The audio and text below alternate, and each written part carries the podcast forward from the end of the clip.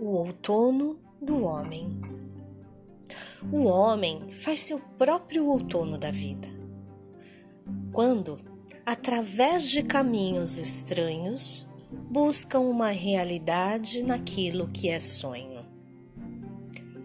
Planta suas sementes sem raciocinar e colhe os frutos dessa extravagância ao deixar de medir sua infeliz inconstância. Quando o caráter é forte, antes de semear, toma o homem precauções importantes e as sementes escolhe com muito vagar, para, após a germinação, não se decepcionar.